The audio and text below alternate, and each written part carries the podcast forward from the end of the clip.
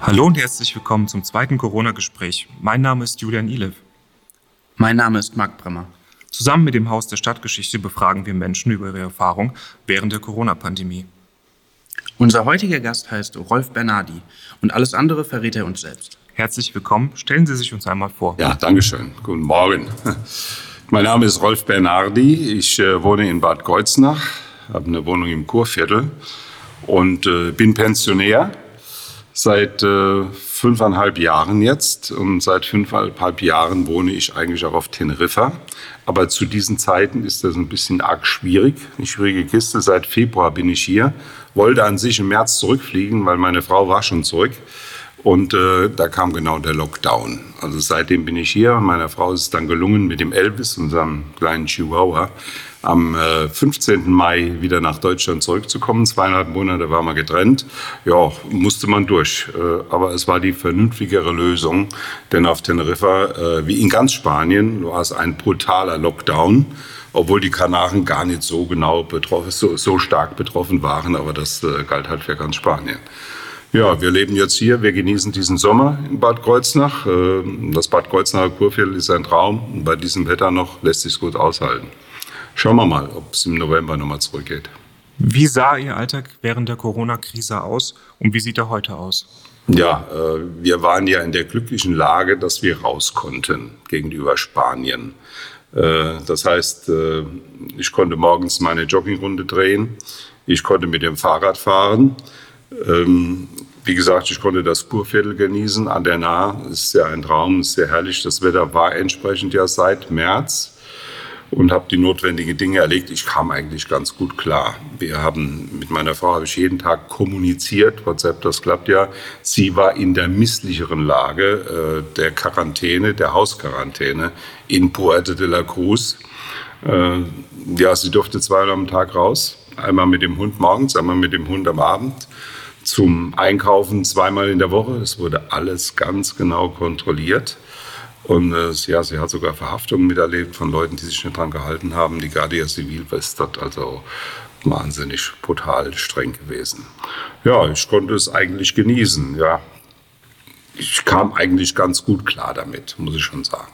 Was hat sich konkret geändert äh, in Ihrem Alltag im Vergleich zu vorher? Naja gut, die äh, verschiedenen äh, Restaurantbesuche, das wurde alles so ein bisschen schwieriger. Auch das Treffen mit Freunden und Verwandten war natürlich ein bisschen schwieriger, musste alles genau vorher ausgeklügelt, geplant werden. Und insbesondere der Besuch meiner älteren Schwester, die ist schon eine Generation weiter wie ich, die ist jetzt im betreuten Wohnen in Weinheim untergebracht. Ähm, die habe ich dann äh, drei Monate nicht sehen können. Ja, jetzt war ich zum ersten Mal nochmal bei ihr gewesen, aber es ist alles ein bisschen eine schwierige Kiste. Haben Sie Ängste und wenn ja, welche? Nee, habe ich eigentlich nicht. Ähm, Ängste insofern, als dass, wenn wir nach äh, Teneriffa zurück wollen, dass es vielleicht dann doch noch nicht klappt im November.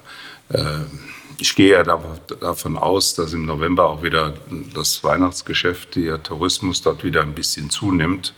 Aber es ist schon äh, doof. In den Straßen muss äh, Maske getragen werden. Rauchen ist natürlich gar nicht mehr erlaubt, was auf der einen Seite positiv ist, auch äh, auf der Straße nicht. In den äh, Restaurants, in den Bars, Cafeterias muss Maske getragen werden. Zum Trinken und zum Essen darf man sie abnehmen aber dann sofort wieder aufsetzen. Es wird alles genau kontrolliert. Die Strafen sind sehr drakonisch dort. Äh, es geht los mit 200, 300 Euro Geldstrafe, wer sich nicht danach richtet. Also die Ängste wäre, dass irgendwann dieser Zustand vielleicht noch so ein, zwei Jahre weitergeht, womit man ja durchaus rechnen kann. Das fände ich natürlich sehr misslich. Was hat Sie in der Krise am meisten bewegt, positiv oder negativ? Na gut, am meisten bewegt haben einem natürlich die Bilder und die Fälle, wo man in der Tagespresse davon gelesen hat oder was man am TV gesehen hat. Ähm, die Aufnahmen aus Italien. Ob das jetzt Fake News waren, wo dessen nächtens äh, Särge da abtransportiert waren und so weiter hin und her, das kann ich nicht beurteilen. Aber das war schon äh, beängstigend. Die Bilder aus Brasilien und natürlich auch die Aufnahmen aus New York. Äh, ja, ich habe einen Freund in Manchester, einen englischen Freund, einen Freund Howard, der hat mir auch so einiges berichtet, wie es äh, in England also abgegangen ist, in Manchester weniger, aber dafür in New York. ja, das ist so ein latentes Gefühl des äh, Unwohlseins, der Angst oder sagen wir mal der Furcht, dass es noch schlimmer werden könnte. Fühlen Sie sich ausreichend informiert? Ja, denke ich schon. Also äh, wenn man die Tageszeitung hier in Bad Golz natürlich der öffentliche Anzeiger und auch die allgemeine Zeitung. Und dann noch eine überregionale Zeitung liest, äh, entsprechend die seriösen Sender im TV schaut, ich denke schon, wir sind äh, richtig informiert. Und die, all diese Verschwörungstheorien, diese chaotischen Ansichten, da muss man also sehr, sehr, sehr, sehr vorsichtig sein. Vielleicht war es so, dass am Anfang die Maßnahmen ein bisschen überzogen waren, aber auch unsere Politiker und Gesundheitsministerium Jens Spahn, die mussten ja auch erstmal in diese Situation hineinkommen, mit der Situation klarkommen.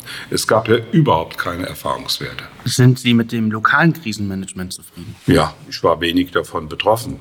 Ähm, ich, am Anfang habe ich mitbekommen, dass auch äh, das Ordnungsamt Patrouillen gemacht hat, was im Laufe der Zeit später immer mehr abgenommen hat. Also speziell was das Kurviertel betrifft, äh, so habe ich doch beobachtet, einmal eine türkische Hochzeit, als wäre gar nichts gewesen. Das war im Mai, äh, Entschuldigung, das war im im März, April, gerade als diese Hochzeit war, ja, und dann andere Versammlungen junger Männer, von Gruppen junger Männern, äh, die es anscheinend äh, in den Kurpark zieht in Bad Kreuznach. Äh, ja, die saßen dann dicht zusammen und man hat sich dann mit dem Faustgruß begrüßt und teilweise auch noch rechts und links angedeutetes Küsschen etc.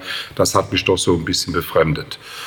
Ähm, ich muss immer wieder den Vergleich mit Spanien ziehen. Wenn ich das dann gehört habe und äh, wovon mir berichtet wurde, das war bei uns doch schon ein bisschen laxer. Welche Rolle spielen für Sie die sozialen Netzwerke und welche nutzen Sie? Ja, natürlich vorneweg WhatsApp. WhatsApp ist die Kommunikationsplattform äh, mit meinen beiden Töchtern. Eine wohnt in Kirn, die andere in Hochstetten-Down. Erwachsene Töchter haben schon eigene Familie. Äh, ich habe ja schon vier Enkel. Also die WhatsApp-Plattform auch mit Spanien, mit meiner Frau. Meine Frau ist übrigens Spanierin, eine Tina Fienja, eine geborene auf Teneriffa. Und auch mit der spanischen Verwandtschaft, da ist WhatsApp ist einfach äh, das Nonplusultra, um sich schnell, unkompliziert zu verständigen, auch Fotos auszutauschen. Natürlich äh, E-Mail, das ist ganz klar. Und äh, das normale Telefon, wenn man, Entschuldigung, wenn man was anderes streiken sollte. Möchten Sie noch was ergänzen? Ja, eigentlich habe ich jetzt schon sehr viel erzählt von der ganzen Situation. Äh, ich hoffe, dass es weiter positiv geht, obwohl wir jetzt in so einer Art angedeuteten zweiten Welle sind. Ich hoffe, dass es glimpflich ausfallen wird. Ich hoffe, dass man in Deutschland, wird ja immer wieder gesagt, Deutschland war vorbildlich, wie die Leute sich danach gerichtet haben. Ich hoffe, dass das so bleibt. Vielen herzlichen Dank. Ja, Dankeschön. Äh, hat Spaß gemacht bei euch hier in diesem Büro in der historischen Neustadt, in diesem angedeuteten Studio, äh, das mal so mitzuerleben. Ich wünsche euch viel Erfolg bei eurem Projekt äh, Danke sehr.